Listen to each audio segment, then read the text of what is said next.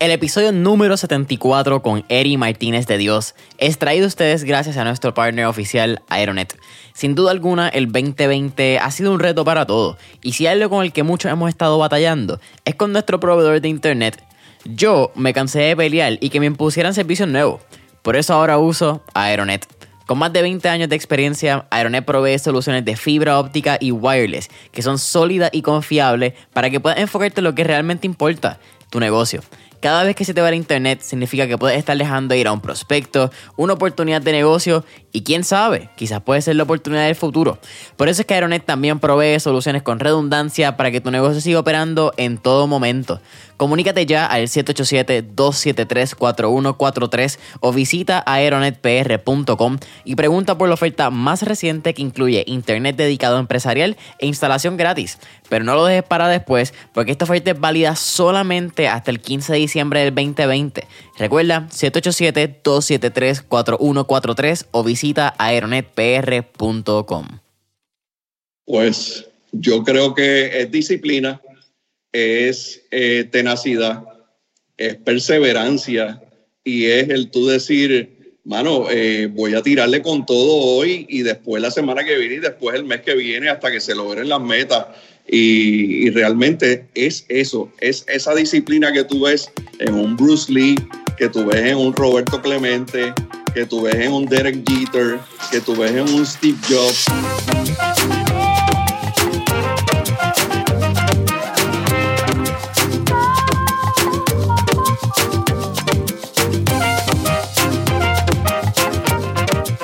Es la que hay familia? Mi nombre es Jason Ramos y bienvenido a Mentores en línea, un podcast donde hablamos con los empresarios e influencers responsables por las marcas más destacadas, para que así conozcas quiénes son tus mentores en línea.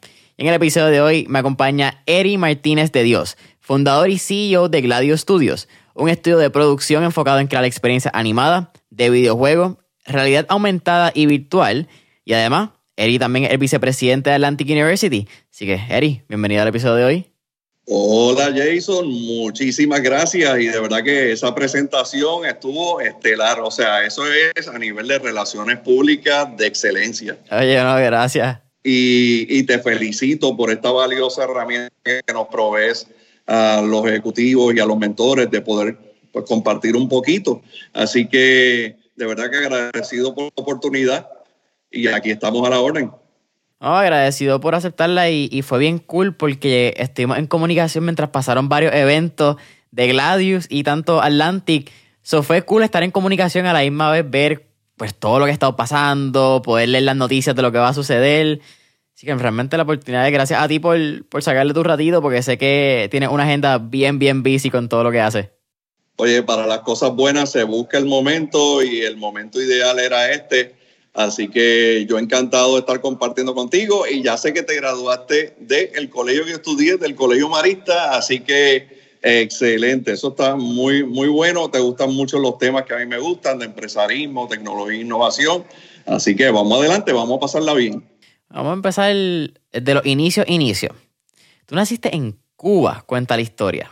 Ok, pues mira, eh, yo nací en Cuba, sí, correcto. Y, Cuba, pues realmente es sumamente importante para mí. Es como decir, si tú divides el corazón 50%, 50%. Así que yo me siento cubarriqueño, eh, porque la verdad que desde los tres años estoy en Puerto Rico y toda mi vida, pues prácticamente se ha desarrollado en Puerto Rico.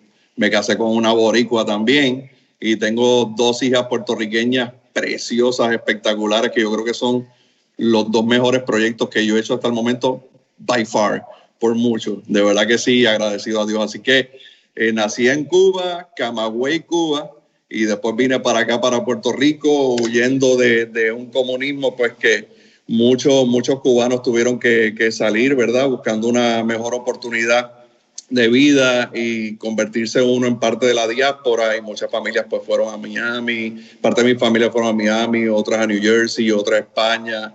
Eh, nosotros estuvimos en México medio año hasta que después mis padres vinieron y se establecieron en Puerto Rico. Y aquí empezamos toda nuestra historia de, Puerto, de, de puertorriqueños. Y totalmente agradecido a esta isla del encanto que de verdad es mi isla. Y sabes qué, no tengo ni un solo recuerdo de Cuba Así que eso es un poquito nostálgico decirlo. Salí muy pequeño a los tres años, pero tengo esperanza de que sí, algún día la voy a ver y algún día este, vamos a, aportar eh, la manera que sea, con innovación, con, con, empresarismo, con ideas, con cultura. Así que sí, hay un, un amor tremendo ahí, dividido en las dos islas. Eh, mencionas que no tienes un recuerdo, pero ¿cómo Cuba y quizás esos recuerdos y lo que te cuentan tus papás mientras tú vas creciendo, cómo eso va inculcando y quizás desarrollando lo que es Eri actualmente, la mentalidad quizás lo que llamamos el joseo, el buen español y el, el getting after? Porque yo creo que también el hecho de, estar, de ser diáspora y de no estar en tu país natal, aunque pues si vives dos, tres años realmente se convierte en tu país natal básicamente, pero creo que eso deja una marca interna que, hace el, go, el go for everything. Mira, yo estoy totalmente de acuerdo contigo y la realidad es que si tú ves, por ejemplo, la historia de, de, mis padres y de mis tíos y gracias a Dios la gran mayor parte de mi familia, todos son personas así, que son fajones, que estudiaron, que se fajaron, son hustlers, eh, han venido perdieron sus títulos, perdieron sus casas, perdieron todo y empezaron desde cero en Puerto Rico a hacer sus estudios, a trabajar, a ir a pie al trabajo sin poder tener un carro y poquito a poco fueron evolucionando, fueron terminando sus títulos nuevamente que ya tenían previamente en Cuba, eh, ahorrando su chavito, eh, escalando poco a poco y después más adelante con otros títulos y ya con un trabajo bien hecho, constante de muchos años pues han llegado a ser unos empresarios y unos profesionales de primera. Y ese ejemplo siempre ha estado en mi casa. Así que lo que yo he visto de mis padres y, como te digo, de muchos familiares es un trabajo intenso, constante, día a día, mes a mes, año a año, pensando en cómo eh, agradecer la oportunidad de estar en una democracia, de estar en un país como Puerto Rico, eh, de estar aliado a Estados Unidos en ese sentido, que puedes moverte y tener esas facilidades. Y para mí, definitivamente es parte de, de la idiosincrasia y de la forma en que yo fui criado para poder continuar esa trayectoria que ellos muy bien han establecido. Así que, y trato de hacer lo mismo con mis hijas, decirle que el trabajo es honra, que hay que estudiar, que hay que trabajar, que hay que ser persistente, que hay que enfrentar eh, los obstáculos y vicisitudes y puedes perseverar y puedes triunfar. Tú mencionaste varias cosas y yo creo que vamos a empezar un poco por el lado de, tener que volver a hacer su estudio. Esa es la historia de tu mamá, ¿cierto? Porque tu mamá eventualmente, una vez llega a Puerto Rico, estudia en la Universidad de Puerto Rico, recinto de Río Piedra, si no me equivoco.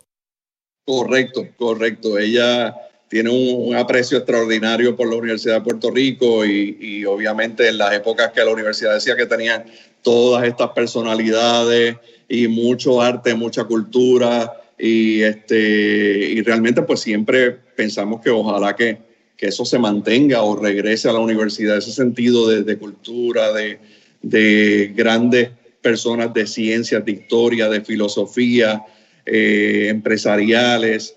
Y, pues ella obviamente tuvo que volver a repetir eso, esos pasos de volver a hacer sus títulos aquí en Puerto Rico hasta terminar su doctorado. Y mi padre pues en el campo de la contabilidad también terminó su, su, título de bachillerato, su maestría y luego pues obviamente comenzaron a trabajar fuerte mañana, tarde y noche para poder este, mantener su familia. En este caso yo soy hijo único, así que trato de, valer por todos los que sean posibles.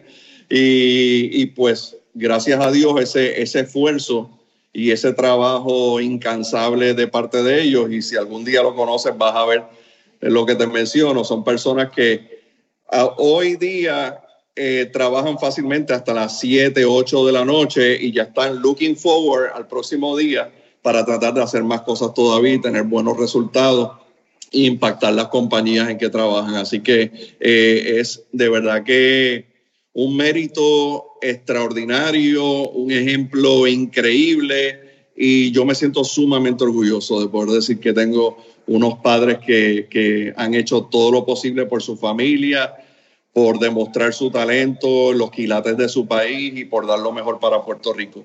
Y esa, esa es la trayectoria que yo tengo que seguir y que mis hijos tienen que seguir también.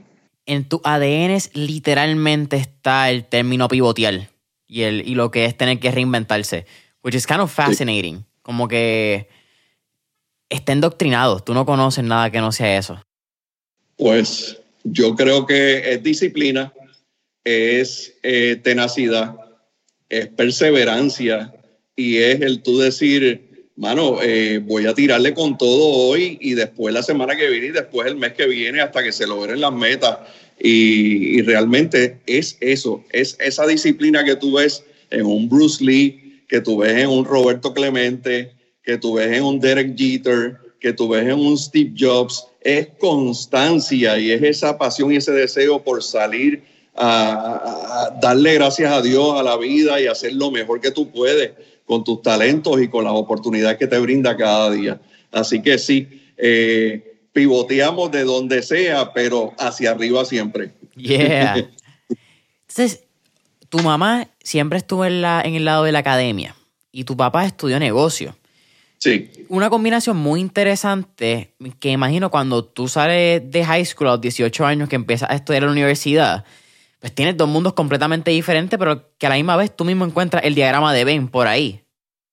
Mira, eh, es bien particular porque siempre en mi vida, yo no sé si será porque yo soy zurdo y dicen que los zurdos usan el, más el hemisferio derecho del cerebro. Realmente, cuando yo estaba en high school y después cuando pasé a universidad en mi primer bachillerato, no estaba en mí el sentido de empresarismo, ni tanto de innovador que llevo ya 30 años este, realizando. Todo lo que me gustaba era la música y el arte. Fíjate, escribir canciones, tocar guitarra, escribí una serie de canciones, alrededor de cuarenta y pico canciones. No tenía ese, esa disciplina que tengo hoy día. Perdí un libro que estaba lleno de canciones y eso fue como que, ok, se acabó la música.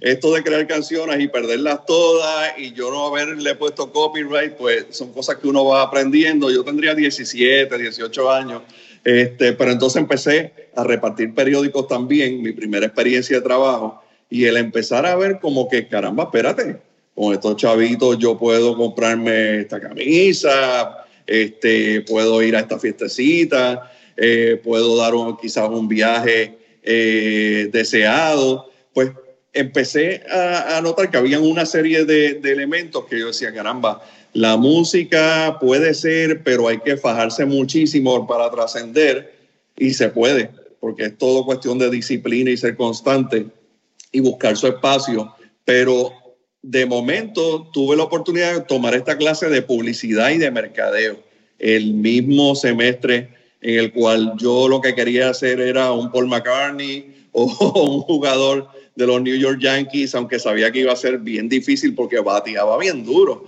pero fildeaba bien flojo, mano. Así que para las grandes ligas no iba a ir y tampoco me iba a quedar en una liga que no fuera ganar nada. Así que esas dos clases de mercadeo y publicidad de momento dijeron, un momento, esto de crear cosas, conceptos, ideas, combinado con arte y de momento impactas a la gente y, comunicas, ahí fue, ahí fue el clic de yo decir, caramba, esta es mi área, este es el área que me gusta y si supieras que termino ese bachillerato, me voy a ir rumbo a Estados Unidos a estudiar mi maestría, ya le empecé a coger un gusto un poco al área de, de negocios por marketing y publicidad y relaciones públicas y de momento un día falta en la universidad, en Atlantic University, un profesor que era de mercadeo.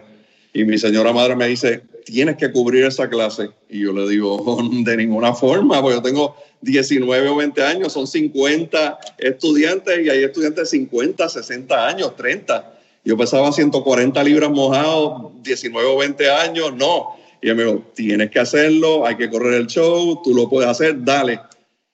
Mi hermano, te digo que di la clase y con todo y ese rookiness y este y no tener ninguna experiencia, la experiencia fue tan extraordinaria que yo dije, caramba, ¿sabes qué? Me gustaría sustituir la próxima clase y de ahí brinqué a otra clase más. Cuento corto, treinta y pico de años, que de profesor pues empecé a correr a otras posiciones ya que combinaba mercadeo, relaciones públicas, publicidad educación. Y esos fueron mis 15 primeros años dedicados al campo de la educación, pasando por todas las áreas posibles para aprender cómo se desarrolla una universidad. Director de admisiones, servicio al estudiante, llenar becas, eh, guía, guía turístico de llevar todos los estudiantes por todo el campus para aquí y para allá. Este, cosas que también tenía que hacer, documentar todos los expedientes estudiantes, cosa que no, eso no me gusta mucho. A mí me gustan las cosas más, eh, menos papeles, menos cables y más directo a, a proyectos este, y creaciones. Y pues Jason, después de eso empecé a ver que, espérate, pero esta universidad básicamente es una entidad, es una corporación, es un negocio, hay que seguir expandiendo, hay que seguir diversificando.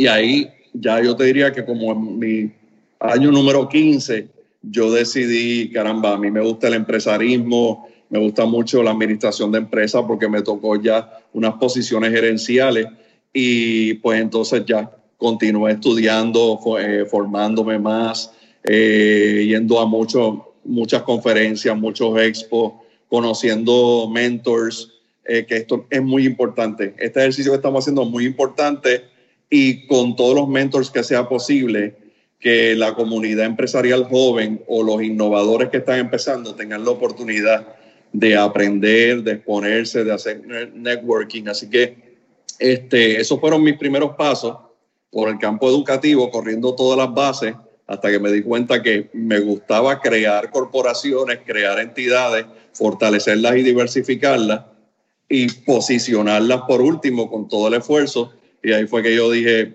me gusta la administración, me gusta dar eh, el, fuerte por, por, por una compañía. Y pues mira, después más adelante fundé otra compañía más. Eh, yo no te lo pregunté antes, quizás eh, casi llegando al primer punto, pero cuando tu mamá funda Atlantic University junto al coronel Ramón Barkin, ¿tú tenías cuánto? ¿17, 18 años? 17 o 18 años tuve y una vez que terminé el bachillerato, en 1987, 88 fue que yo comencé ya a trabajar formalmente. Yo iba por la universidad, ayudaba, cubría una o dos clases, creaba actividades, pero ya después este, tuve mi primera posición como oficial de mercadeo y, relaciones públicas. Y estamos hablando de mercadeo y relaciones públicas en el 87.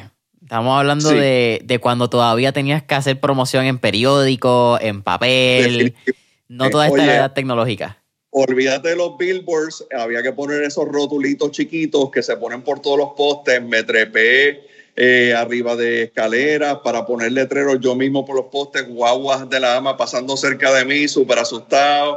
Pero yo decía, pero lo logramos, aquí está el mensaje.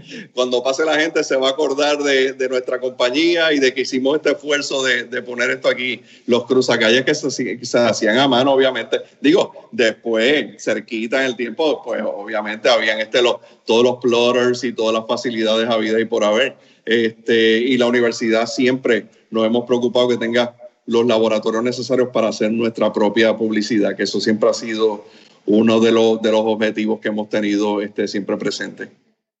Actualmente Atlantic University cuenta con, y aquí me, se me olvidó apuntarlo, eh, pero ustedes fueron los primeros que hicieron el bachillerato en ciencias eh, gráficos digitales y también en ilustración. Aquí me corrige en los términos, a quien se me olvidó apuntarlo. ¿Cuáles son? No te preocupes, pues mira, el primer, el primer bachillerato fue el, bachillerato, se llamaba, se reconocía más antes como arte gráfica, usualmente después ya a través del tiempo le hemos llamado diseño gráfico digital. Eh, pues fue nuestro primer, nuestro primer home run, como quien dice, este, logramos una matrícula, un nicho, eh, un, programa que no existía en Puerto Rico bien, que más bien lo otro poquito que había en Puerto Rico era más enfocado a imprenta y el programa de nosotros era más a lo creativo, al diseño, eh, ¿verdad? Este, para, todas las posibilidades de, de negocio. Y después ese programa tuvo éxito, nos dimos a la tarea de buscar un título que no tenía en ese momento la Universidad de Puerto Rico, no lo tiene todavía hoy día, que fue la maestría en diseño gráfico digital. Y ese, y eso fue otro paso histórico. Eh, y la gente decía, si no lo tiene la UPI, ¿cómo lo va a tener otra universidad que tiene 15 o 16 años nada más? Yo decía, simplemente soñando, planificando, trabajando fuerte y haciéndolo realidad. ¿Dónde está lo difícil de poder visualizar esas cosas?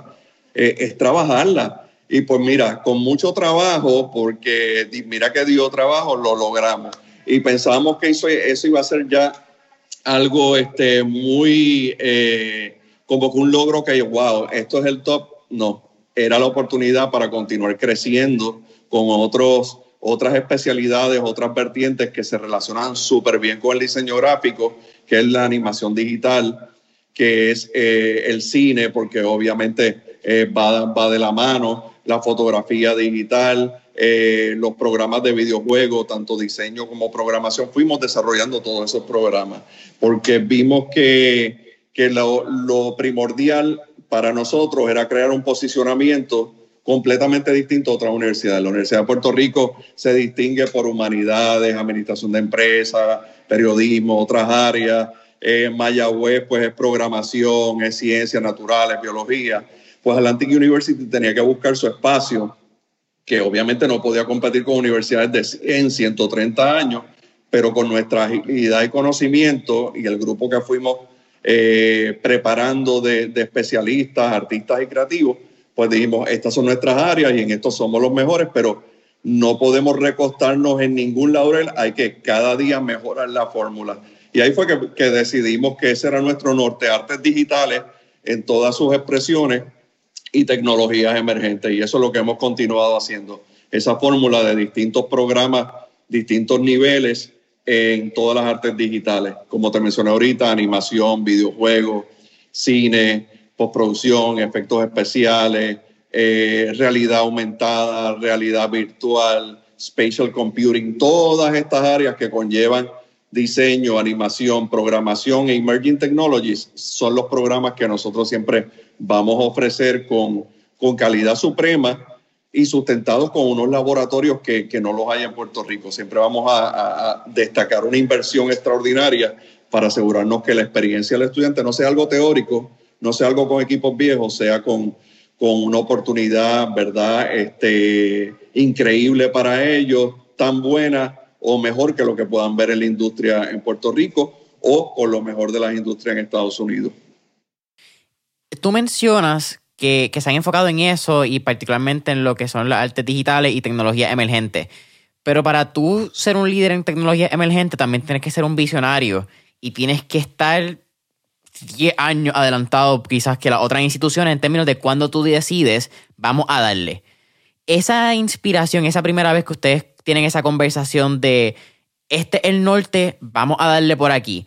Nace por una conferencia que va en Estados Unidos, una inspiración, un sueño quizás de noche, que yo a veces creo que esos son mensajes que uno recibe y si los coge, pues felicidades. o todas las anteriores pueden ser. Así que sí, todas las anteriores, Jason. Este, inspiración, por ejemplo, a nosotros siempre nos ha inspirado mucho compañías como Apple, como Google, como Tesla, eh, su CEO, Steve Jobs. Eh, esas historias son, son de gran inspiración para mí, son mis mentores. Eh, tenemos un equipo de trabajo porque esto no lo hace una persona. Eh, yo tengo un equipo de trabajo que siempre hemos llamado el Creative Team de Atlantic University. Nuestra presidenta, que es mi señora madre, es visionaria y totalmente eh, amante de las artes, la tecnología y todo lo que hacemos. Y entonces esa versatilidad de poder rápido nosotros reunirnos, hacer investigación, estar al día, preparar las cosas como deben ser y como tú dices, quizás dos o tres años ya tenemos una serie de productos que van a lanzarse en un momento apropiado a impactar, es, es parte de nuestro formato, es parte de, de, nuestra forma de ser y de lo que siempre estamos aspirando, a estar bien actualizado, dar al frente, eh, hacer las cosas bien hechas. No montamos un programa ni un laboratorio por decir lo hicimos y lo hicimos primero. No, queremos hacerlo primero, pero queremos hacerlo sólido, con la facultad apropiada, con la inversión apropiada, con el currículo bien estudiado, con este, los laboratorios necesarios, eh, pasar una acreditación estatal y federal bien hecha. Y una vez que ya está ese 360 de ese producto con calidad total, ahí publicamos, ahí lanzamos y, ahí está listo.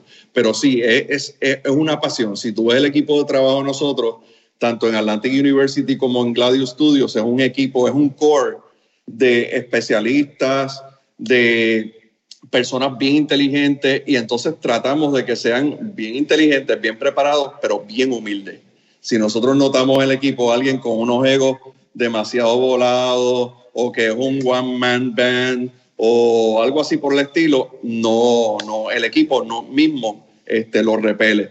Y, y, y, esa es la clave. Si tú ves, casi siempre ese core se mantiene y lo que hacemos es añadimos siempre una pieza nueva, algún recurso nuevo que surja, eh, un egresado nuestro que vimos que, que, wow, qué clase de talento, este viene súper bien, pero no lo recomiendo yo, lo recomiendan seis o siete personas y entonces entra el equipo. Y con, con esa disciplina muy, muy científica, muy creativa, de equipo, de familia, es que nosotros tomamos las decisiones y tenemos esa versatilidad de hacerlo rápido, porque obviamente la presidenta y vicepresidente en este caso nosotros vamos a dar el visto bueno y, all for it en cada innovación y en cada paso que sea bueno para nuestras industrias y nuestros muchachos y para, por ende, para Puerto Rico. Tú mencionaste lo que son los laboratorios. Vamos a hablar de eso al final porque creo que es como que lo más reciente para ir más o menos dándole en, orden cronológico. Pero entonces, mencionas Gladio Studios también, creo que lo he mencionado previamente, eh, previamente varias veces. Lo abre en el 2014. Sí. ¿Cómo, comienza lo que es Gladius. Porque algo muy interesante es que, y esta es mi opinión, quizás había otro y yo no estoy consciente, pero ustedes fueron the first of its kind. Fueron este primer estudio eh, all in one, full capacity, por llamarlo de una manera, donde hacían desde postproducción, eventos especiales, pero también tienen programación de videojuegos, que yo creo que es algo... Y ustedes también se enfocan mucho por lo que he visto, lo que son videojuegos móviles, que es una industria por completa. Para hacer un pequeño paréntesis, hoy esto se está grabando viernes 20. El miércoles 18 yo di una pequeña conferencia virtual con el Centro Unido Detallista de la generación Z. Y parte de lo que estuvimos hablando era la evolución de los juegos móviles y cómo habían afectado mi generación en el desarrollo. Y de momento yo me puse a hacer un timeline y ver que nosotros empezamos en el 2007, cuando salió aquel iPhone que tenía el un cuarto negro, el 2G, la primera edición que parece una piedra comparado con ahora. Y eso empezó con un juego que se llamaba Tap Tap Revolution. Entonces era casi un Guitar Hero dándole. Vemos eventualmente la evolución a Angry Birds, a Flappy Bird, donde actualmente creo que es una industria de sobre un billón de dólares solamente los juegos virtuales, eh, en móvil. Billones de dólares, eh, está correcto. Es una industria que es mind blowing porque cada vez sigue creciendo más y entonces va buscando nuevas vertientes. Está, está videojuego, está esports, animación por sí solo, son billones las películas, largometraje y cortometraje. Este, así que son, industrias bien, bien poderosas. Cuando nosotros empezamos a ofrecer los programas, mira por qué surge la, la oportunidad de Gladius Studios y mi, y mi, decisión en este aspecto empresarial de, de fundar el estudio Teníamos muchos egresados de Atlantic University, talentosísimos. De verdad que bien contentos con, cómo salían, estaban listos, pero muchos de ellos, y puede haber de otra institución también, alguna otra institución que, tenga algún tipo de programa o de algunos cursos, salían, los teníamos y había muy poquitas oportunidades. A lo mejor una agencia de publicidad te cogía uno o dos por acá, otros se iban freelancers, otros creaban una boutique de dos o tres. Este, pero no más de eso, no más de eso. Y entonces era un poquito triste pensar que la mayor parte de estos talentos, algo positivo es que los podíamos exportar y los cogían muchas compañías de Estados Unidos, pero perdíamos la gran mayoría de ellos.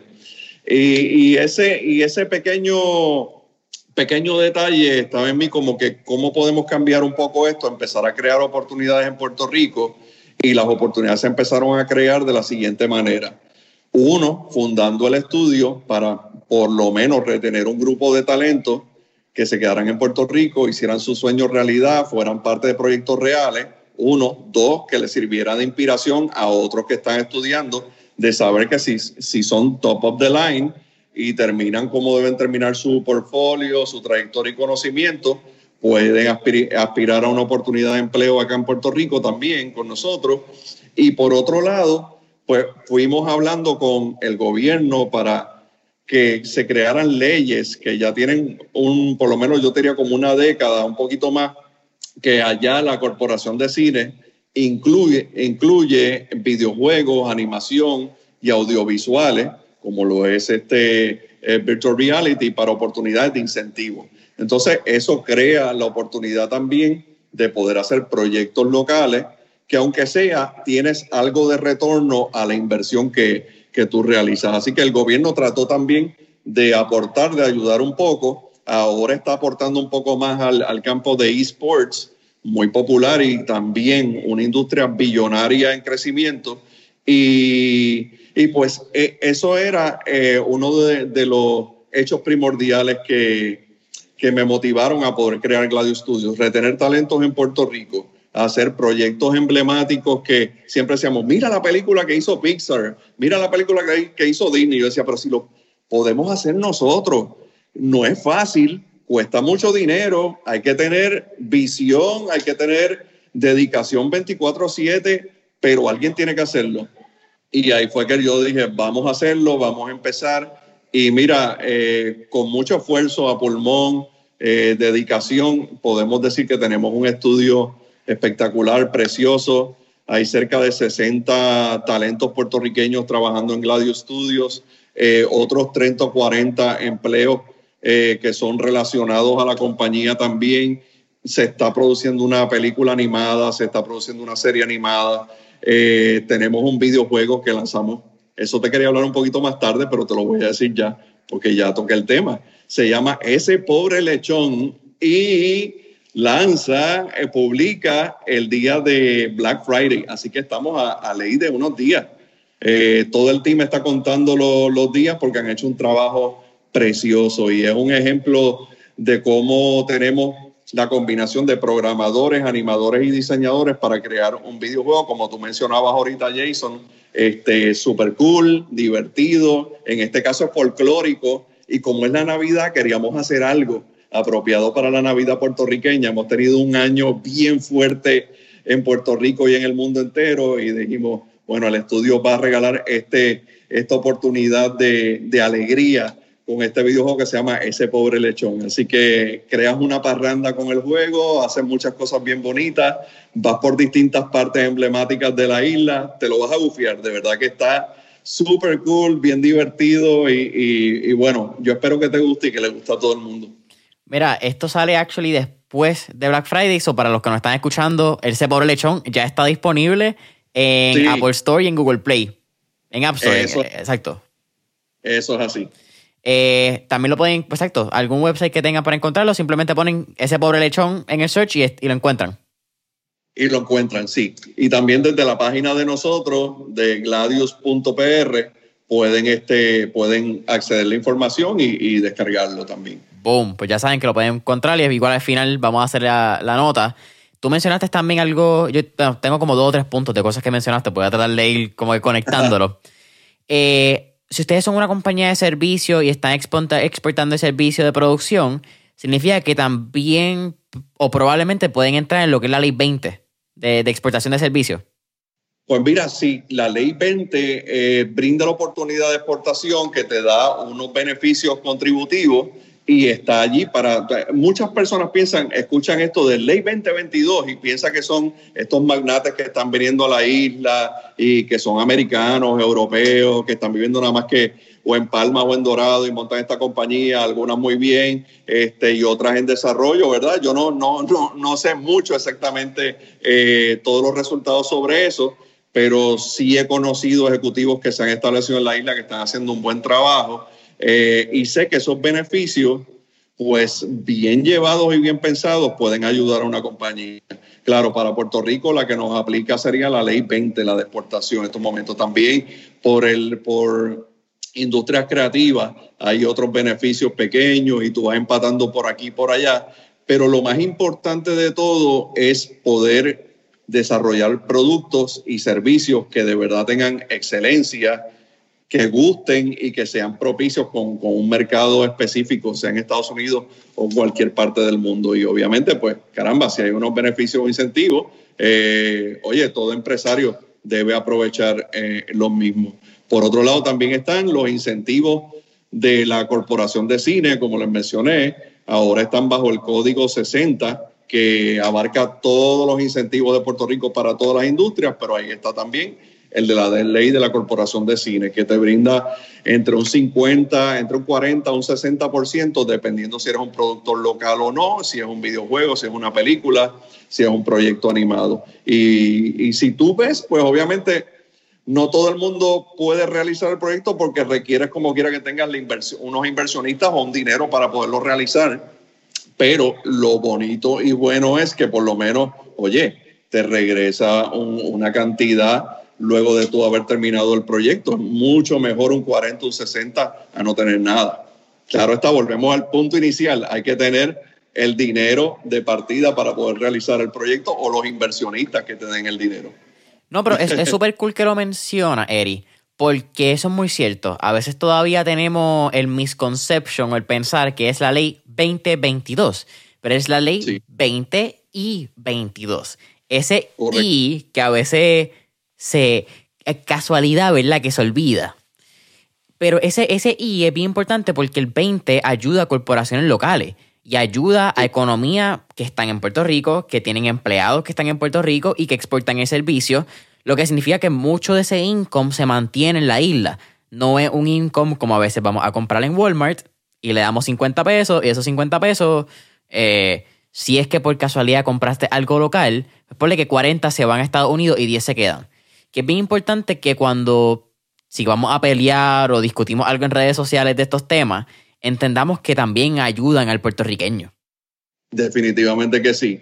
Y, si supieras que, por ejemplo, estos incentivos de la Corporación de Cine bajo el Departamento de Desarrollo Económico y Comercio que dirige el secretario Manuel Lavoy, esos incentivos, yo he visto esos mismos incentivos en todos los estados de Estados Unidos y son o los mejores o los segundos mejores. Y de hecho, por un tiempo estuvieron un 90%. Eso era ya algo de otro planeta, porque ningún estado, ni New York, ni California, donde más se producen proyectos audiovisuales, películas, videojuegos, tienen un porcentaje, tienen un porcentaje de este tipo. Se bajó, se reguló a entre 40 y 60, no obstante, sigue siendo buenísimo. Así que eh, eso está disponible para los productores y para los ejecutivos. Así que yo creo que, que no nos podemos quedar en ese aspecto y lo que es el Departamento de Desarrollo Económico y Comercio, lo que es el Departamento de Exportación, siempre han sido bien accesibles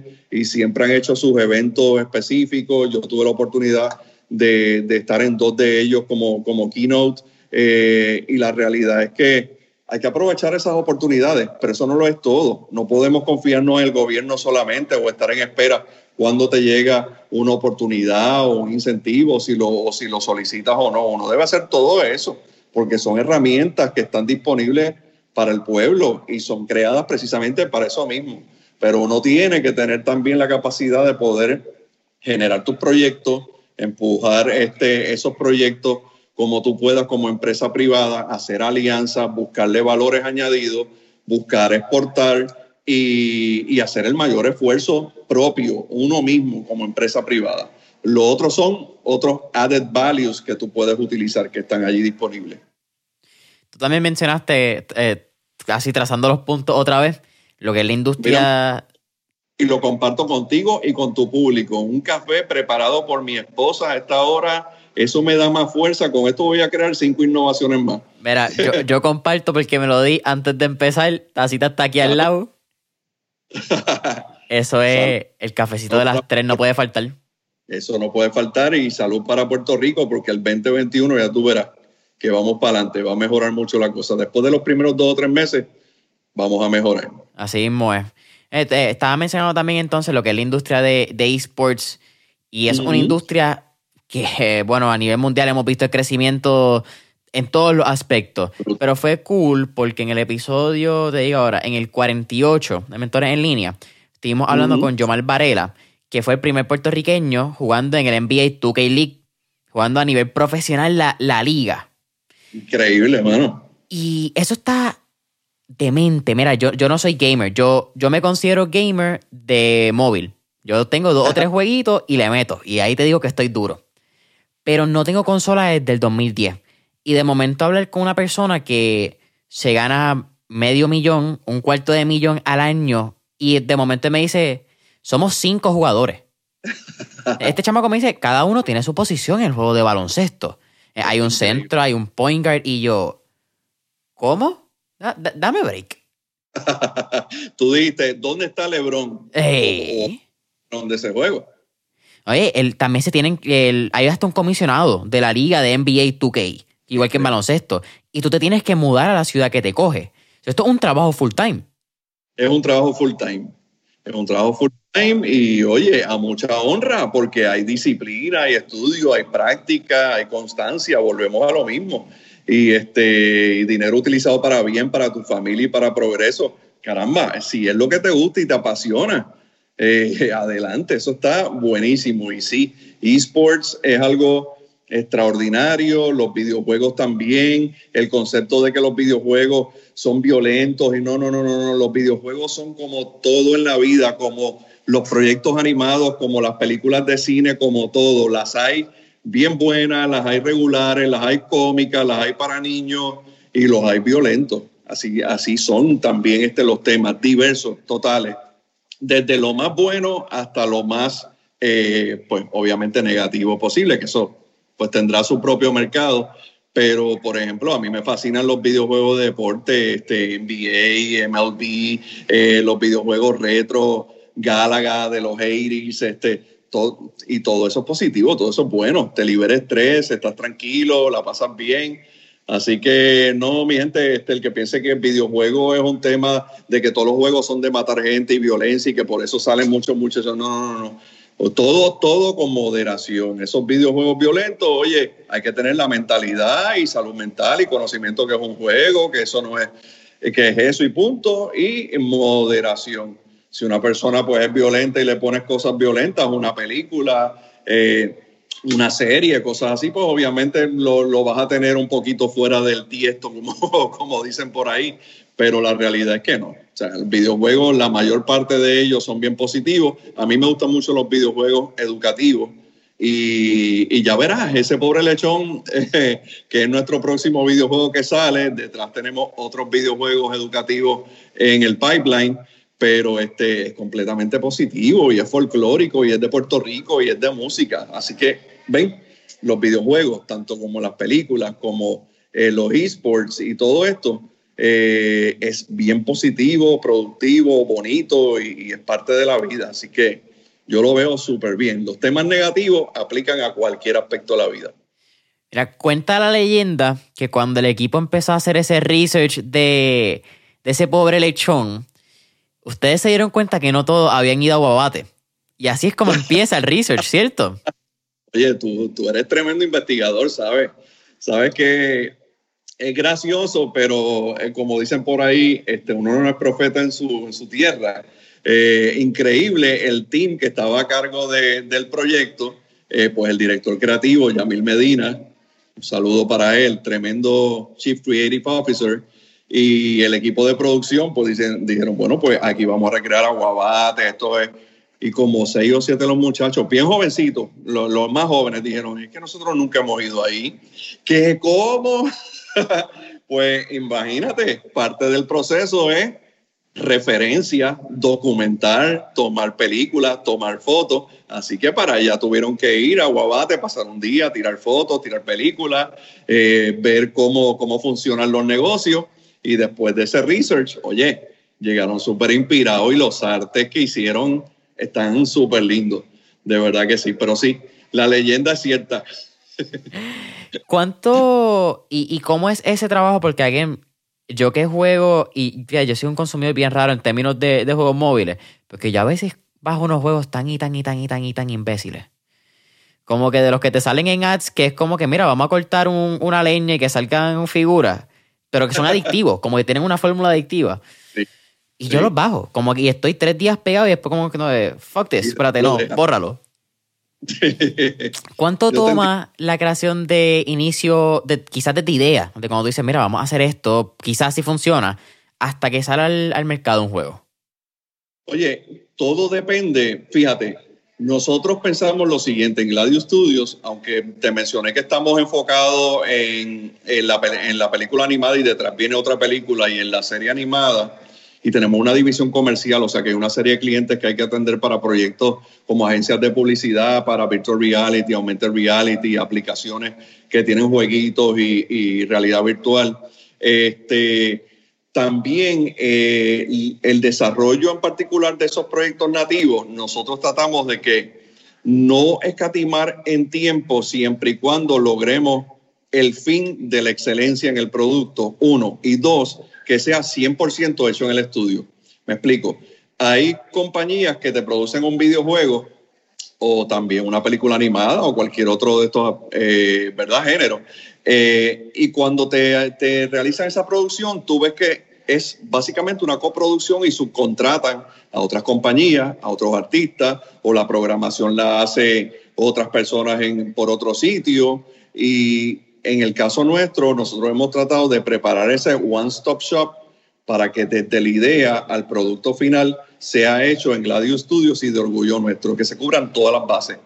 El concepto, la idea, el libreto, este, eh, todo, toda la animática, toda la producción como tal, los efectos especiales, el lighting, textures, rigging, el rendering también y la postproducción hasta, hasta que sea el producto final. Por lo tanto, puede ser que nosotros digamos, caramba, si hubiéramos hecho este proyecto, un ejemplo, este videojuego, y hubiéramos subcontratado cinco programadores por un lado y cuatro ilustradores por este lado y avanzamos un poquito más, pero no es el core value que nosotros tenemos. Y nada malo con quien lo hace de esa manera. Y hay otros estudios que compran sus assets, props, las animaciones, personajes de stock photographs, stock images o compañías que tienen ya estos props y esos assets o esas animaciones y las compran ya prehechas.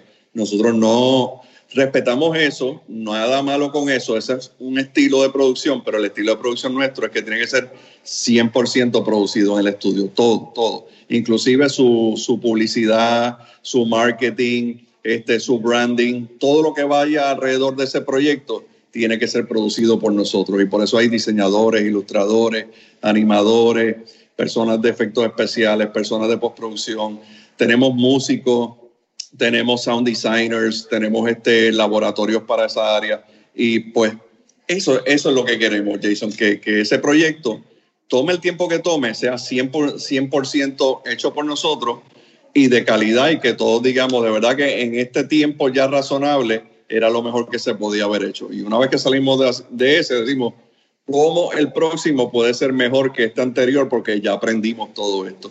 Así que ese es el formato. Este, por ejemplo, nos tomó alrededor de, yo te diría, ocho o nueve meses, creo que va a terminar la, la producción. Y alrededor de 15 personas participaron al mismo. En no todo el tiempo el mismo crew, en algún momento dado pues entraron unos programadores más, en otro momento entraron unas personas de efectos y al final los de postproducción. Así que ese crew de como alrededor de 15, recuerda que alrededor entre 50 y 60 eh, talentos en Gladius, pues como 15 personas se dedicaron. Pero más allá, pues hasta yo como CEO he participado diciendo me gusta, no me gusta, qué bien, déjame ver lo que hay, supervisando, dando algunas ideas. Este, la line producer, Nicole Betancourt, que es excelente también le pasa revista a todo lo que se ha hecho. Este, Stephanie Burgos de Marketing y Public Relations se encarga de, comprenderlo todo para poder proyectar ese, ese, producto bien. Así que es un, es un esfuerzo bien bonito, bien, bien completo.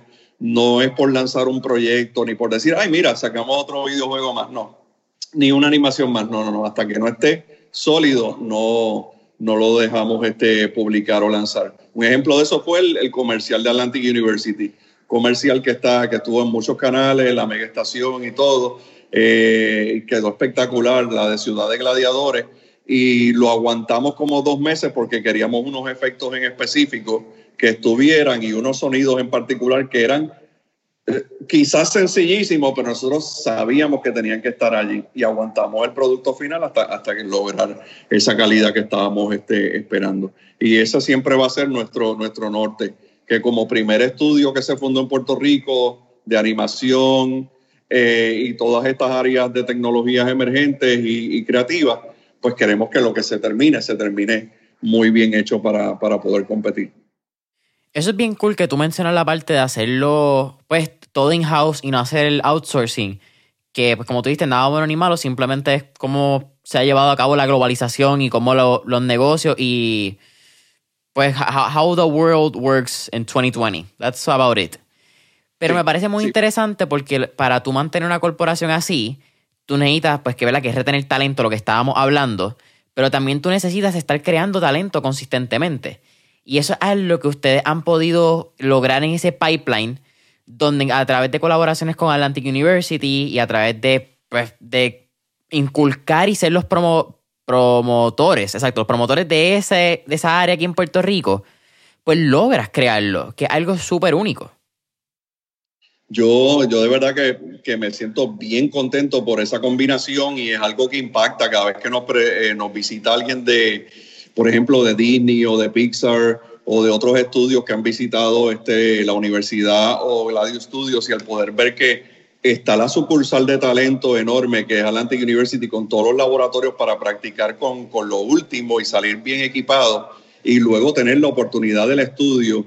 Y yo siempre he querido diferenciarlos, están como a 15 minutos de distancia, están cerca a la misma vez, eh, para que cada uno tenga su, su propia eh, ¿verdad? Imagen, su propia entidad y porque obviamente son compañías eh, que tienen su, su norte eh, completamente distinto, pero se relacionan muy bien, se combinan y, y, da un poderío extraordinario de industria el tu poder tener la universidad especializada y el estudio que estamos realizando. Y fíjate, lo que mencionabas ahorita, eso nosotros tratamos de hacerlo en nuestros proyectos nativos, pero sin embargo, ese outsourcing o esas coproducciones están disponibles y puertas abiertas para cuando son proyectos de otras compañías o compañías de Estados Unidos o agencias de publicidad que, por ejemplo, te pueden hacer una parte de un comercial, pero no te pueden hacer lo animado, los efectos especiales o la postproducción, pues entonces ahí unimos fuerzas y queda un tremendo proyecto hecho entre esa agencia de publicidad o un productor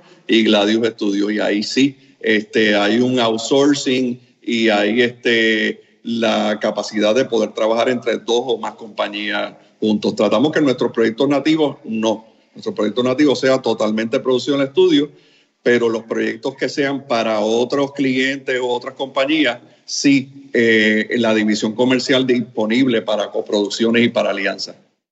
Y algo bien cool que, que, tú mencionas, quizás con Atlantis, como que entrando para atrás y para adelante, que no te lo mencioné al principio porque también lo he mencionado, es la importancia de tener los laboratorios y tener esta capacidad real de que el estudiantado pueda salir preparado de la universidad, que es un tema bastante complicado si nos vamos a hablar de la Universidad de Puerto Rico y no nos tenemos ni que entrar, porque yo creo que son realidades de, sistema público de educación.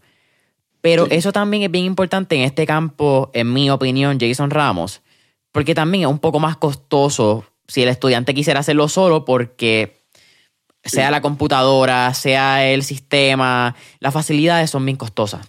Todo lo que es digital, pues lamentablemente tener las mismas cámaras, vamos a algo quizás más básico. Pero una DSLR empieza en 500, 600 dólares. Vamos a hablar de una red, estamos a 10 mil, 12 mil, 15 mil dólares. So que ustedes puedan proveer esta, esta gama de, de equipos y de laboratorio.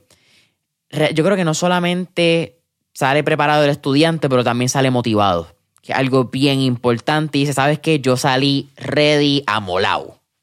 Eso es así. Eso es así y, esa es la clave. Esa es la clave por la cual, eh, si tú ves al año, eh, casi siempre hay un montón de noticias de Atlantic ganaron en el festival tal, tantos premios, en el festival más cual tantos premios, eh, y se pueden mencionar porque todos somos, somos amigos, en Rincon Film Festival, en Enfoque Film Festival, en Luca, eh, en el Omnifest de, de, Los Ángeles, ahora ganaron tres premios en New York, y es que salen bien equipados, bien amolados, como, como tú dices, y eso nos da mucha alegría, inclusive se, pueden hacer, se hacen muchos proyectos en que participan estudiantes, profesores y staff y, es algo extraordinario, aprovechando todos esos laboratorios. Hoy día, Atlantic tiene 37 laboratorios.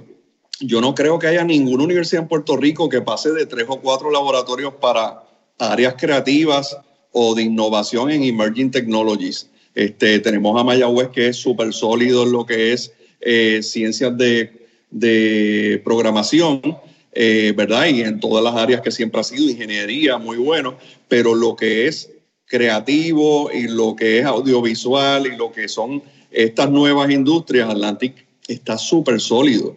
Treinta y pico laboratorios, pero si, ve, si viste la noticia que publicó eh, prensa hace como unos meses, logramos unas propuestas adicionales federales que totalmente las estamos dedicando para, para facilidades para los estudiantes. Vienen cinco laboratorios más. Este, entre ellos viene uno que, mano, estoy súper pompeado y loco por verlo, pero estamos en pandemia, estamos remotos y estamos trabajando, ¿verdad? Como pueden nuestros nuestro, eh, personas de diseño y construcción. Tenemos el laboratorio que va a ser el Volume puertorriqueño, que va a ser nuestro, eh, si, si ves la serie Mandalorian, utilizan la tecnología de The Volume para poder crear esta serie de Mandalorian de Star Wars y nosotros pues vamos a tener un laboratorio de Virtual Production que es otra vertiente nueva nuestra eh, y es uno de esos laboratorios, está el laboratorio Spatial Computing, que ya tenemos uno, pero este es uno más innovador y más amplio para augmented reality, virtual reality y mixed reality en ese mismo laboratorio de spatial computing. Tenemos un laboratorio de audio, pero vamos a hacer un segundo laboratorio de audio bien grande para producciones y vamos a tener un laboratorio de postproducción con todo lo necesario para los productores de Puerto Rico, con screening room, con un anfiteatro. Y yo creo que, mano, eh, o sea, si yo digo que estoy súper pompeado, es porque de verdad lo que podemos hacer del año que viene en adelante, una vez se termine eso para la industria, es increíble. O sea, si no lo hacemos, no tenemos excusa. porque de verdad que, que este, si hemos podido producir tanto, tantos este, premios los estudiantes nuestros con esos cinco laboratorios, eh, yo creo que está a nivel de, de la mejor universidad de los Estados Unidos en términos de capacidad de laboratorios, de equipos y de salir este, eh, con una educación de primera y conocimiento de primera para poder este, producir. Cuando tú mencionas laboratorios de audiovisual y, e incluso el, de The Volume, que qué cool, eso era uno de los temas, creo que lo mencioné ahorita, que quería tocar, que eso fue la, noticia más reciente, creo que sale como hace un mes y medio, yo creo que salió, que fue cuando empezamos a hablar. Fue bien rapidito, yo creo, cuando nos contactamos. Eh, que una inversión de sobre 2 millones de dólares para traer este equipo significante no solamente la inversión, pero yo creo que también más significante la tecnología que están trayendo, que tú mencionaste. Eh, no veo Mandalorian, te soy bien honesto. Trato, últimamente he tratado de, ver menos cosas en Netflix. Pero cuando hablamos de. Vamos a tamaño físico. ¿Cuántos pies cuadrados? ¿Cuánto, es este laboratorio? Porque no es un laboratorio de ciencia, obviamente. Es un, es un laboratorio bien grande y las pantallas son aproximadamente 20 por 20 con más espacio todavía porque son stackables, o sea que los puedes seguir, seguir ampliando poco a poco. Este, y entonces delante de eso hay otros periferales que son unas cámaras espectaculares este, y otros props necesarios para poder este, hacer ese tipo de producción. Pues claro, Mandalorian estamos hablando de una cosa descomunal de millones y millones pero de todas formas, eh, con este en particular que nosotros vamos a montar, tenemos una capacidad que no tenía Puerto Rico y de poder hacer un montón de cosas increíbles. Este, y eso sirve no solo para películas, sirve para animación, sirve para videojuegos, sirve para presentaciones, sirve para conciertos este, virtuales. Eh, es chulísimo, o sea, es una tecnología que llegó para, que, para quedarse. Si antes tú pensabas en un green screen que hacía magia, olvídate, green screen es un, un primer grado al lado de, la versatilidad y las oportunidades que nos brinda este tipo de tecnología. Wow, ok, es bien loco pensarlo, porque eso también abre un montón de puertas que tú acabas de mencionarlo. Y si quieres, vamos a tocar el film animado que están haciendo, que si no me equivoco, Hotel Paraíso. Ok, tenemos, tenemos primero en el pipeline Phantomville. Mira, Phantomville es, comenzó como la idea para una serie animada y nosotros teníamos alrededor de tres a cuatro episodios ya, de los cuales los dos primeros ganaron premios eh, y ahora mismo está compitiendo para mejor animación en el Omnifest de California. Phantomville es una franquicia preciosa y tiene, tiene una capacidad para, para muchas cosas, pero nos topamos con unos productores allá en Los Ángeles que nos reunimos y nos dijeron, caramba, con todo ese material, yo ustedes me iba a la película primero y luego un spin-off, la serie.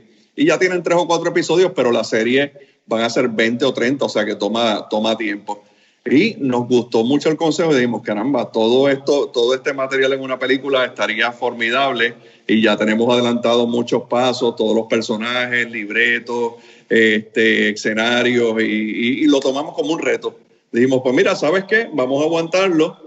Ya se ganaron un par de premios aquí, ya la franquicia ha empezado a captar la atención en Los Ángeles y, otros mercados. Vámonos a la película. Entonces teníamos Hotel Paraíso, era la primera película que íbamos a realizar pero decidimos irnos a Phantomville y poner en el pipeline un poquito más tarde. Sabes que estas películas animadas, el detalle es que son, mano, hermosísimas, son bellas, a mí me encanta, tú puedes verlas 15 veces, yo creo que Lion King la he visto como 5 veces, Frozen con mi hija la he visto como 35, Toy Story mi favorita porque fue la original, pues no sé si 100 o más, y por ahí seguimos, este, así que pues queremos ponerle mucho corazón en que esta va a ser bien divertida, está quedando de lo más chévere y estrena ya para agosto del año que viene.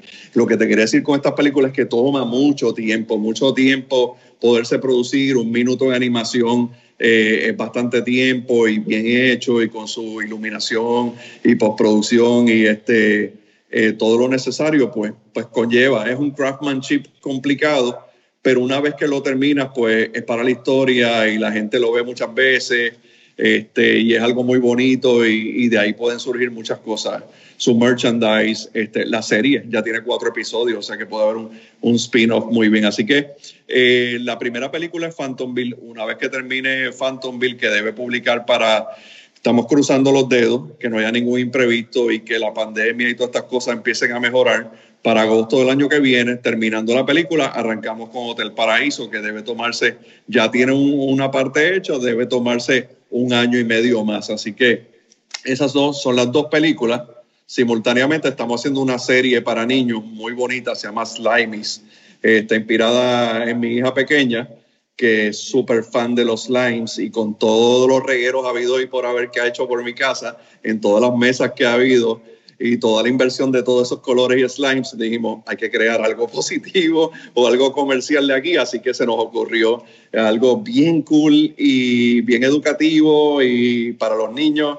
Y, bueno, lo que hemos mostrado afuera, el trailer ha gustado muchísimo y estamos en el desarrollo ahora mismo, este, gracias a Dios, de Slimies, que es la serie animada nuestra. Así que están esas dos películas, Phantomville es la primera en, en desarrollo, Slimies está en desarrollo ahora mismo ese pobre lechón publica la semana que viene y, tenemos entonces la división comercial que tiene muchos trabajos que estamos realizando con, con, agencias de publicidad y otros productores. quizás te hago la pregunta medio paréntesis porque no tiene nada que ver con lo que me estabas diciendo, pero me llamó mucho la atención a lo que dijiste, que fue Pixar. Y anterior, antes de empezar el podcast, tú mencionaste que estabas bien inspirado en Apple, pero Pixar y Apple vienen de la misma mente que Steve Jobs. Entonces te pregunto, ¿cuál ha sido la lección más grande que ha aprendido Steve Jobs que aplica a diario, sea en Atlantic o en Gladius, o en tu vida personal?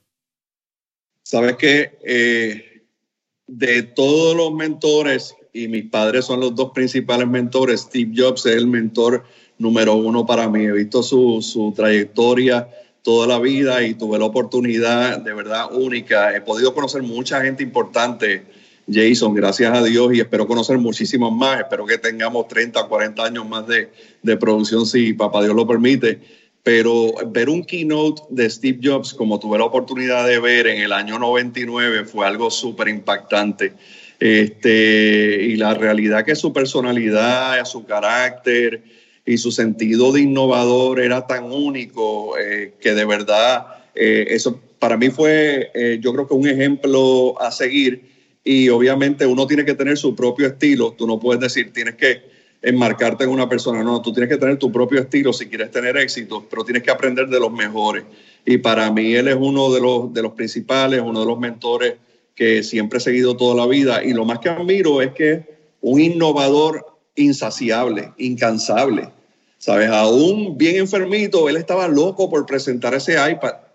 Y, y, este, y si hubiera seguido eh, oye, continuarían más las innovaciones y los productos y todo. Así que para mí es un ejemplo de cómo tú aprovechar la vida y cada día y tratar de sacarle el máximo provecho y como ocurrió en su caso al final de, la situación que, que verdad que, que, lamentablemente ocurrió de su deceso, él te decía que lo primordial es, la familia, es verlo todo, un tipo que era billonario, que lo tenía todo, tremendo, tremenda casa, el yate increíble que no sé que si has visto que la familia ahora va por alrededor del mundo, que no lo pudo disfrutar. Y lo primordial, él dijo, es que era eso, aprovechar el día al máximo, hacer lo más que tú pudieras, disfrutarlo con tu gente querida y con tu familia. Y eso es calidad de vida. Así que para mí esas esa son las lecciones primordiales que aprendí de él. Y también no hacerle caso a ningún naysayer ni a nadie que te pueda distraer, seguir enfocado y seguir en lo tuyo, eh, que todo el mundo debe trazar su propio camino. Ese es bien cool y tú terminaste con, con lo que es la importancia de calidad de vida. Y, y, yo creo que eso es bien importante. Yo lo estaba hablando esta mañana con una amiga, particularmente dentro del contexto de lo que son los artistas musicales y, y las celebridades hoy en día, mayormente los influencers.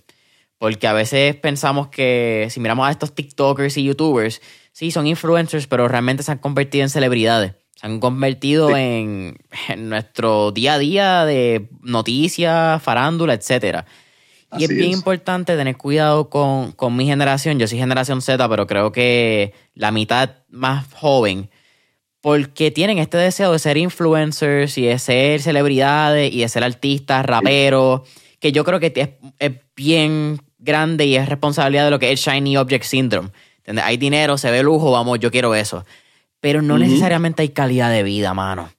Calidad de vida calidad de persona y es efímero, es superficial y pues mira, este, oye, a mí me encantan las tenis, yo soy coleccionista de tenis, es de las pocas cosas, tecnología y tenis, son mis dos, son mis dos hobbies, pero son hobbies y son parte de mi trademark, de mi forma de ser, pero la realidad es que eso es para disfrutarlo, es para disfrutarlo y pasarla bien con mi hija, con mis colegas, con mis peers pero fuera de eso, este, como te digo, lo importante es la familia, esos buenos amigos, el hacer cosas positivas, el tirar para adelante, el desafiar el status quo y lograr mejorarlo. Eso es lo que es verdaderamente importante. Ok, vamos a hablar, vamos a hablar del sneaker game. Cuento de, mi, de mis tenis de LeBron James, los últimos. Después te cuento de eso, pero es otro tema, otro día. Habla, ¿Cuáles son las tenis más cómodas que, que tiene ahora mismo?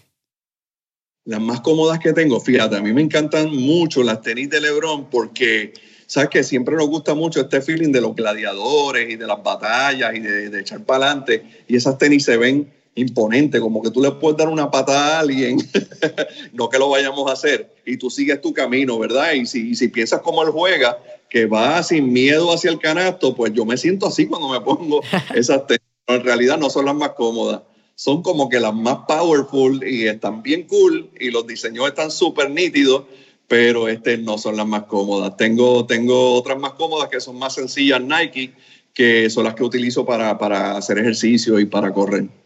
¿Eres Nike, no eres Adidas? Soy Nike, definitivamente. Ok, interesante. Sí. Interesante. Ok, yo soy fan de Adidas en tenis, particularmente, y, y quizás voy a sonar bien, bien hype beast a mí me gusta la Yeezy. Y, Ajá, las Yeezy están bien gufiadas, de verdad que sí. A mí también me gustan. Bueno, pues te voy a hacer, y también entrando en la conversación. Quizás a la gente le gustan las Yeezy porque son Kanye West, están en, en la High Society, son la come mieldería ahora mismo. Pero son tenis bien cómodas. Son cómodas y se ven cómodas. Tú las miras y te dan ganas de ponértelas. De verdad que sí. Esa, esa es la razón, que quizás no son ni las que aguantan la más lluvia, hay modelos bien feos, porque hay unos modelos que son bien feos. Pero a, nivel de cuán útil son las tenis, a mí me gustan. Y si tú me das es una tenis, son caras, no son tenis baratas, pero para mí son tenis de todo el día. Porque puedes estar 3, 4 horas en ella y son cómodas. Definitivo. Y tengo dos o tres amigos también, así de tecnología, que les gustan mucho las la, la Yeezy también. Así que nada, mira, a mí me encanta variar, me gusta el tema de los tenis, mi estilo de chaquetas y tenis. Así que le voy a poner el ojo a una GC, de verdad que sí, pero no dejo de, tener mi colección de Lebron. eh, ¿Lebron o Jordan?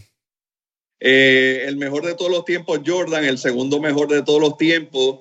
LeBron y como jugaba de mi equipo Miami Heat y mi segundo equipo favorito Lakers, pues para mí es un súper, súper jugador, increíble, el más versátil, pero el número dos de todos los tiempos. Número uno Jordan, número dos LeBron, no tengo problema con decirlo. Todos mis amigos, ah, Jordan es mejor que LeBron. Y yo digo, sí, pero ¿y qué de malo tiene ser el segundo mejor entre 40 mil jugadores que han pasado por la NBA? Dímelo. Y todavía no ha terminado su historia. Así que sabe Dios cómo termine de aquí a tres años. Vamos a ver. Mira, yo no, yo no soy muy fan del baloncesto, no lo sigo. Yo creo que soy como el 90% de los boricuas que se sientan a ver la serie final. Pero sí tengo que decir que estoy de acuerdo contigo con lo de Jordan y es por un hecho nada más. Voy a ser bien claro. Ya lo sé. Puede ser. Esa es una. Pero también que él dejó el juego fue a jugar pelota y luego volvió a jugar baloncesto. Y that's it. No, hay mucho más. Simplemente tú puedes pivotear, cambiar y decir, sabes que yo soy tan y tan bueno que puedo jugar otro deporte. Me cogen, juego y después regreso porque yo quiero. Fenomenal. De verdad que, que no, no, no. Y el estilo y, y este Jordan es número uno, número uno, no hay duda. Y, y, LeBron, este, para mí es el número dos, pero oye, pero subiendo y todavía le queda impresionante, está rompiendo todos los récords. Y entonces el único récord que le falta de todo el mundo me dice, Jordan es mejor porque tiene seis sortillas. Bueno, LeBron lleva cuatro con distintos equipos y todavía le quedan dos o tres añitos, así que eh, hay que ponerle otros atributos a Jordan para seguir diciendo que es el uno y detrás este LeBron el número, el número dos. Pero ahí van, y, versatilidad. Pues mira, LeBron te puede jugar todas las posiciones, te puede jugar playmaker, te puede jugar shooting guard, te puede jugar power forward, jugó centro varios juegos y se llevó un montón de rebotes. O sea, ¿quién hace eso? ¿Qué, qué tipo de 280 libras, 6-8, te hace 12, 14 asistencias por juego, 12 rebotes y te mete 30 puntos? O sea, eh, eh, eh eso suena masivo. Todo para otro 80, 286 8. Eso es masivo. Es masivo. Eso es una bestia. la máquina, el freight train, como le dicen cuando va rumbo al canasto. Pero es para otro programa de NBA que tú hagas, me invita. Tacho, no, no, estamos lejos. Estamos lejos de ser algo de NBA. Bien lejos. Ahí, me falta. Mira, Eri, eh, yo creo que, que, que, hemos cubrido casi todo. Yo creo, déjame ver qué más me puede faltar. Fíjate. A mí me encanta me encanta esto y, en lo que esto sirva de ayuda para la juventud, para la gente de innovación, de empresarismo, este, eh, para crear alianzas, eh, un mejor networking, bienvenido. Aquí siempre estoy a la orden para ti para, y, para, y para todos, de verdad que con el mejor cariño. Y pues sí, si hay más temas y, y hay una segunda y tercera parte, me avisa. Let's go. Eso va a pasar. Definitivamente nos queda una en persona que pues lamentablemente por la situación del coronavirus no pudimos. Pero, ah. oye, esto es como tú dijiste, cuando tiene que ser, tiene que ser y va a pasar. Yo no tengo ninguna duda de eso. Sí, sí, ya verás, ya verás. Estás haciendo un trabajo extraordinario, como te dije al principio, eh, este podcast y esta facilidad nos da un chance y una oportunidad tremenda. Y, fíjate, hoy yo llevo un día de tres reuniones y de momento el detenerme y hacer esta introspección y compartir contigo esta idea y con tu público, oye, es de gran satisfacción y, de verdad que te felicito por, por crear esta oportunidad y, y para adelante, hermano. Estás haciendo un gran trabajo para todos nosotros. Hermano, gracias a ti por la oportunidad, apreciado, ¿verdad? Eh, eh, me queda una última pregunta realmente antes. Siempre al final hacemos tres. Pero tengo una, curiosidad. ¿De dónde sale el tema del gladiador?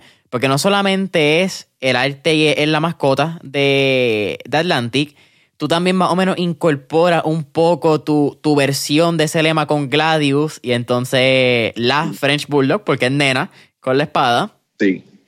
Y, y, me parece muy interesante a nivel de historia. Quizás es algo que trae tu mamá con la literatura, un libro que leíste de chiquito. Pues mira, eh, esa pregunta es la más importante de todas porque básicamente la, la filosofía, es, es, como decir una filosofía. ¿Sabes cuando, ah, vamos a volver otra vez con la NBA, cuando Kobe Bryant decía Mamba Mentality, ¿te acuerdas? ¿Verdad? Pues, pues yo creo que esto es hashtag Gladiator Mentality. Eh, y, esto, y esto surge de 30 años para atrás que estábamos trabajando una noche bien fuerte por una acreditación que necesitaba la universidad, Atlantic University, sus primeros bachilleratos, y estábamos un grupo, la presidenta y, cofundadora, mi señora madre, la decana académica, mi padre, decano Heriberto Martínez, y uno o dos personas más, y estábamos en el centro del pueblo, eh, todavía Guaynabo no estaba muy desarrollado y estábamos ahí nosotros solitos trabajando y trabajando. Y nos metimos una serie de días, como hemos hecho en muchas ocasiones, pero en esa, en esa ocasión la recuerdo muy claro, hasta bien tarde para lograr esos estudios que conllevaban el que lográramos esas acreditaciones que iban a ser históricas para Guaynabo de su primera universidad y de este tipo de universidad que es única en su posicionamiento. Y en un momento estábamos bien cansados. Yo dije, caramba, la verdad que esto es que somos gladiadores y todo el mundo dijo, oye, eh, somos gladiadores. y fue como que un grito de, de, a las 2 de la mañana, como que de fuerza y de que no nos para nadie, vamos para adelante, olvídate, nosotros contra el mundo. y Jason fue algo bien simpático, fue algo espontáneo, ocurrente. Y de ahí pues yo dije contra, la verdad que sí, que somos verdaderos gladiadores para haber logrado esto, trabajando de esta manera. Este, empezando con pocos recursos para ese momento y, con un entusiasmo y un aplomo increíble y entonces lo logramos. Y de ahí pues yo le dije, el primer programa de arte gráfica, le dije a un muchacho, oye, dibújame un gladiador así, tú sabes, como un superhéroe. Y así lo dibujó y primero pues entonces pues hicimos un newsletter que era el gladiador, este, lo instituimos como mascota, fue pasando el tiempo, entraron los medios digitales, el diseño gráfico digital, la animación, todo y ya evolucionó el gladiador a todas sus posibilidades y hoy día pues obviamente es 3D eh, con todos los efectos, con los comerciales que has visto en el cine que están súper súper chulos y han ganado premios, con los billboards que están por los por este, los expresos, por allá como el que está por el Irán Bison o a la entrada del pueblo. Así que, eh, y entonces empezamos a inculcar a los estudiantes, esfuérzate como un gladiador en la vida y en tus estudios, y en tus metas para que las logres. Y todos los estudiantes siempre dicen, somos gladiadores o gladiadores, y esos son nuestros, nuestros lemas y nuestro, nuestro grito de batalla, y, y pues se, se, quedó como la mascota institucional, y, y, entonces nos sentimos así. Yo lo apliqué a mi vida y creé una filosofía, algún día voy a publicar algo sobre eso, y es la, la filosofía del gladiador en la vida. Y conlleva muchas cosas, impacta el trabajo, los estudios, el futuro, eh, tu familia, eh, tu, tu, tu, patria, este, el echar para adelante contra las vicisitudes y obstáculos, seguir para adelante.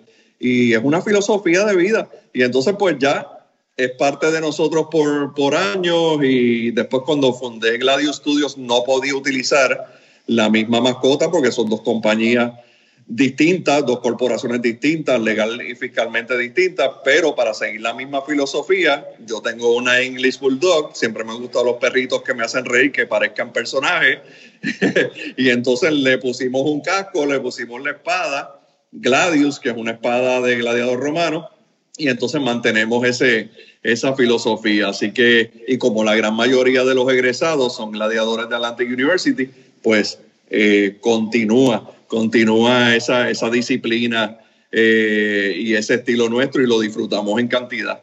Así que sí, somos gladiadores. Yeah. Y los French Bulldog en verdad son, son un personaje. Ah, son un personaje. Mira, te lo voy a enseñar. Está aquí al lado mío durmiendo, míralo. ¡Ey! Oye, despierta. Ahí está. Ah. Él está, no, no me moleste mostramos allí a una de las mascotas de Gladius Studios. Yeah. Oye, Eri, no, como nuevamente para mí ha sido un placer. Al final siempre hacemos tres preguntas ya para cerrar mentores en línea. Un poco más relax, fuera de, de negocio y fuera de, de la conversación. Pero la primera, si pudiéramos montarnos en este trip Back to the Future en un DeLorean, ¿qué época, década o periodo histórico te gustaría visitar y por qué?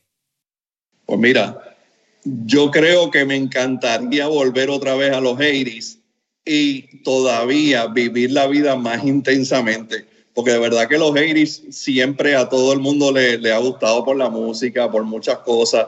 Y, y, realmente uno la vivía, pero, pero rápido pasan y llegan otras décadas. Así que volver esa década y con la inteligencia que tiene uno hoy día, poder disfrutar más intensamente los conciertos de esas bandas, viajar más todavía Así que yo creo que los 80 Y Obviamente me gustan los gladiadores, pero no quiero volver a la, a la época de las termópilas porque los 300 espartanos pues fueron héroes, pero pues, obviamente fue este, difícil lo que tuvieron que hacer. Así que yo creo que los, los 80 para mí este, son una época bien emocionante, verdad que sí.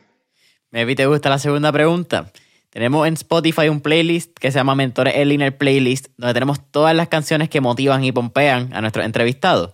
Así que con eso dicho, ¿qué canción pompea a Eri Martínez de Dios? Quizás antes de entrar a una presentación, antes de entregar un producto, unas premiaciones. Pues muchas, de verdad que muchas. Eh, me gusta mucho así para una presentación o para un lanzamiento, me gusta Start Me Up de Rolling Stones. Este, me gusta Can't Stop de, de, Rolling Stones también. Me gusta Don't Stop Believing de Journey. Eh, bon Jovi también me gustan varias para, para, esos momentos así, así que, y de los Beatles también. Así que tengo muchas, tengo muchas que, que me gustan, de verdad que sí. Pero esas, esas están bien, esas me gustan mucho. ¿Has visto Rock of Ages, la película? Sí, sí. Buenísima. Muy bien. Muy bien. Buenísimo. Eri, estamos finalizando Mentores en Línea. Ahora sí, la última pregunta. Eh, yo creo que estamos súper alineados con todo lo que es Atlantic University, el propósito de Mentores en Línea, que realmente lo fundamos para poder crear un espacio de inspiración para la próxima generación de empresarios innovadores. Y yo creo que vamos bien en la línea porque, y esto es algo que, que yo creo que Atlantic aporta muchísimo, porque cuando uno está entre los 18 o 23 años, sea saliendo de escuela superior, en la, universidad, a veces uno está medio perdido, son periodos bien turbios porque a veces tú quieres hacer cosas, pero no sabes si estás seguro si hacerlas, la gente a tu alrededor no te dice que deberías hacer eso y que deberías hacer X y lo otro. Esos son momentos medio raros en la vida de, los jóvenes. ¿Cuál sería esa recomendación que Eri Martínez de Dios le daría a nuestros escuchas eh, en todo ese quizás tip recomendación de qué hacer cuando estás encontrando y que estás buscando qué hacer en la vida? Pues mira, Jason, lo más importante de todo es que no importa la carrera que tú escojas, y me refiero a la profesión, lo que tú quieras trabajar en un futuro, todo trabajo es honra y lo importante es tú seguir tu pasión, lo que tú sabes que verdaderamente eh, tú te visualizas, ese ejercicio que, que, tiene que hacer todo estudiante y que, que muchos orientadores deben hacer con ellos y los padres también o los familiares que están a cargo de, de, esos jóvenes que van a la universidad es hacer, detenerse y pensar qué carrera en verdad tú te visualizas trabajando en un futuro en el cual tú sientas que vas a ser feliz, que te apasiona y que tú digas, caramba, a eso es lo que yo quiero hacer, en eso yo puedo hacer lo mejor, ahí puedo ser feliz y a la misma vez que piense que le va a generar unas oportunidades para la familia futura que vaya a desarrollar. Este, así que muchas veces, muchos muchos jóvenes los veo que, que se encaminan porque si mi papá fue abogado o fue médico, pues yo tengo que seguir una tradición y ser médico. Y realmente no le interesa ser médico, no le interesa todos esos cursos de matemáticas o de ciencias en particular. Y, y por otro lado, por otro lado también, oye, he tenido circunstancia en que algunos padres no saben por qué lado o cómo encaminar a sus hijos y le dice, tú juegas videojuegos todo el día, pues estudia videojuegos. y la situación es que tampoco, tampoco, porque jugar es una cosa, videojuegos. Producir, o sea, diseñar y programar son dos carreras que conllevan muchos cursos, mucho talento, mucha dedicación y verdaderamente son carreras de estudio y son profesiones después. Así que eh, muy importante seguir la pasión de uno, seguir lo que te motiva y visualizarte. Yo creo que, caramba, si me gusta la música, pues yo seré un buen músico. Eh, ¿Qué necesito hacer para ser un tremendo músico y poder competir y poder hacer grabaciones o participar en algo que hay una industria específica? Porque la música puede ser muy diversa. Igual en animación, pues tú puedes trabajar en distintas áreas, igual videojuegos, puedes trabajar distintos eh, proyectos. Así que este, mi consejo es ese, mi consejo es visualizar si esa carrera verdaderamente te apasiona, te hace feliz y te ves en un futuro trabajando y con lo que vas a ganar vas a ser feliz y puedes este, llevar la vida que tú sueñas tener. Así que Eso es sumamente importante, hacer ese ejercicio de visualización, orientarse bien, ver los programas de estudio, lo que conlleva. No todo el mundo le gusta muchos cursos de matemática, otras personas les gustan más eh, lo creativo y el arte. Y entonces dice, caramba, yo quería desarrollo de videojuegos, por volver a, ese ejemplo. Pero de momento ven, ah, caramba, diseño de videojuegos es todo lo creativo, es lo que yo soy. Me gusta ilustrar, me gusta dibujar, me gusta crear arte, me gusta animar. Ah, pues es diseño. Y en cada producción hay muchos especialistas distintos, así que ahí hay una carrera ya completa. En animación también, en animación hay muchas especialidades. Cuando tú ves las películas y ves los créditos al final de cada película, hay 200 y 300 personas con especialidades y subespecialidades. Así que eso, eso es lo más importante y ese es mi consejo. Seguir tus sueños, seguir lo que te apasiona y visualizar, por favor, si puedes, con personas que te ayuden, mentores, orientadores, tu familia, a ver las oportunidades de empleo y tú decir, sí, eso me gusta, eso me puede hacer feliz e intentarlo. Y sabes que no importa, arranca, si te gusta y eso era, muy bien. Y si sobre la marcha no te gusta y descubriste otra industria o otra vertiente o otra especialidad o otro trabajo, oye, pues muy bien, lo importante es continuar en, en progreso y todo lo anterior es aprendido y como quiera le vas a sacar provecho para cualquier trabajo futuro. Así que, sin detente, lo importante es no quedarse estancado, no quedarse en neutro, no decir, ah, pues yo no sirvo para nada, ah, no, pues yo trabajo en lo que me digan por ahí que traen. No, no, no, no, no. Esa no es la actitud. La actitud es, voy a mi sueño, voy a mi meta y a lo que me haga feliz y donde me visualice feliz y productivo. Ese es mi consejo. Boom. ¡Boom! Yeah. Eri, para mí ha sido un placer. Eh, honestamente, gracias por la oportunidad de tenerte aquí en Mentor en línea. Ha sido una súper entrevista nuevamente desde el inicio, desde Research. Gracias por, la oportunidad. También aprendí un montón de Cuba. No todo, no todo mentir en ese Research. bueno. Busqué dónde era Camagüey. Qué bueno. Yeah, eso fue súper cool. ¿Dónde podemos conseguir Gladius, Atlantic University y toda promoción que tenga? Eh, ese pobre lechón ya está disponible al momento que salga esto. ¿O qué más? Muy bien, muy bien. Pues Atlantic University en el centro del pueblo, estamos allí a la orden, creciendo este, ese pueblo muy bonito en progreso, tecnología e innovación.